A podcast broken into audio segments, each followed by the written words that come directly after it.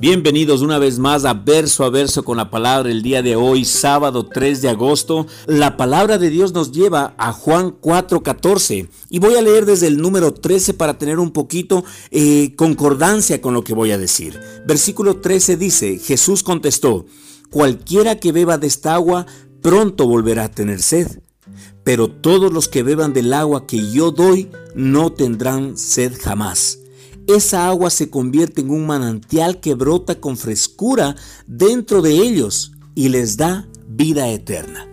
Analicémoslo. Amor, gozo, paz, paciencia, benignidad, bondad, fe, mansedumbre, templanza. Son fuerzas poderosas que la Biblia llama el fruto del Espíritu. Son las cualidades de la naturaleza de Dios y cuando el Espíritu Santo entró en nosotros, trajo esas cualidades consigo para impartirlas a nuestra vida. Son cualidades que tienen la particularidad de estallar dentro de nosotros, de fluir como un manantial que constantemente nos protege y limpia de adentro hacia afuera.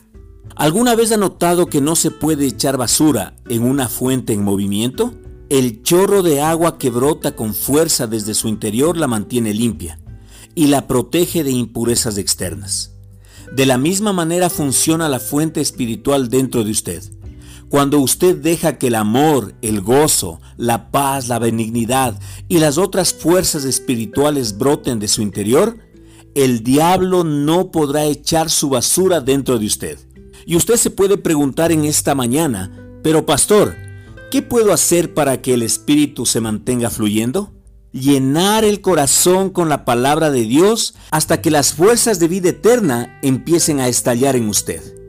Un poco al principio y después más fuerte y más alto. Decida mantener esas fuerzas brotando constantemente de la fuente de su corazón. No permita que el egoísmo y el pecado detengan esa corriente. Dentro de usted hay un manantial imparable de fuerzas vivas Déjelas fluir en este preciso momento. No espere para mañana. Hoy es el día de su milagro. No mañana.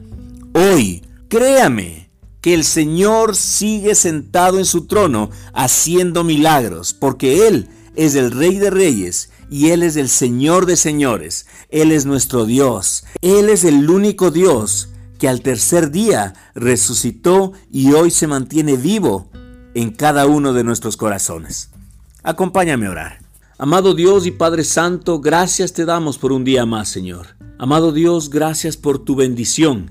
Gracias Señor por tu amor, gracias por tu fidelidad, gracias Señor porque a pesar de las circunstancias, hoy puedo respirar, hoy puedo ver, hoy puedo sentir, hoy Señor puedo levantar mis manos y decirte Señor, gracias porque tú cubres cada parte de mi vida Señor. Tú eres como el escudo alrededor de mí. Tu palabra lo dice y yo lo creo. Lo confieso con mi boca, creyendo con mi corazón que tú eres mi protector, que tú eres mi guarda, que tú eres el que me protege por cada camino que vaya. Amado Dios, gracias porque hoy yo me declaro, Señor, un vencedor, una vencedora. Yo me declaro, Señor, un triunfador. Yo sé que estoy creyendo en un Dios de victorias.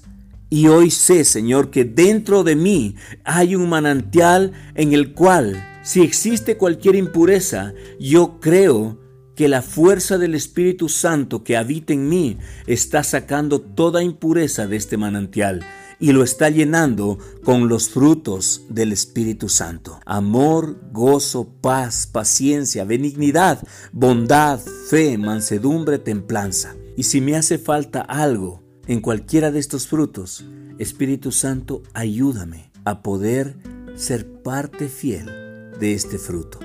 Te alabo en el nombre de Cristo Jesús. Amén.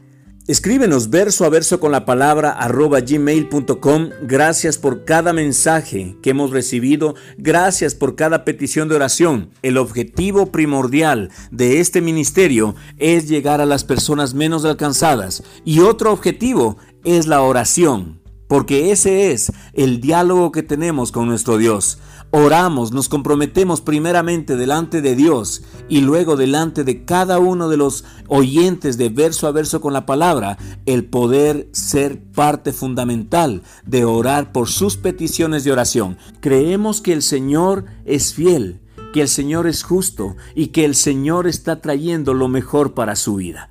Bendecimos su vida, bendecimos su familia y creemos que todas las cosas nos ayudan a bien a los que aman al Señor y conforme a sus propósitos han sido llamadas. Usted es llamada a cumplir el propósito de Dios. Bendecimos su vida. Gracias a cada una de las personas, gracias a cada uno de los mensajes. Eso nos anima a ir cada vez más alto, a ir cada vez más allá, porque creemos que el único que se lleva la gloria y la honra es nuestro Señor Jesucristo.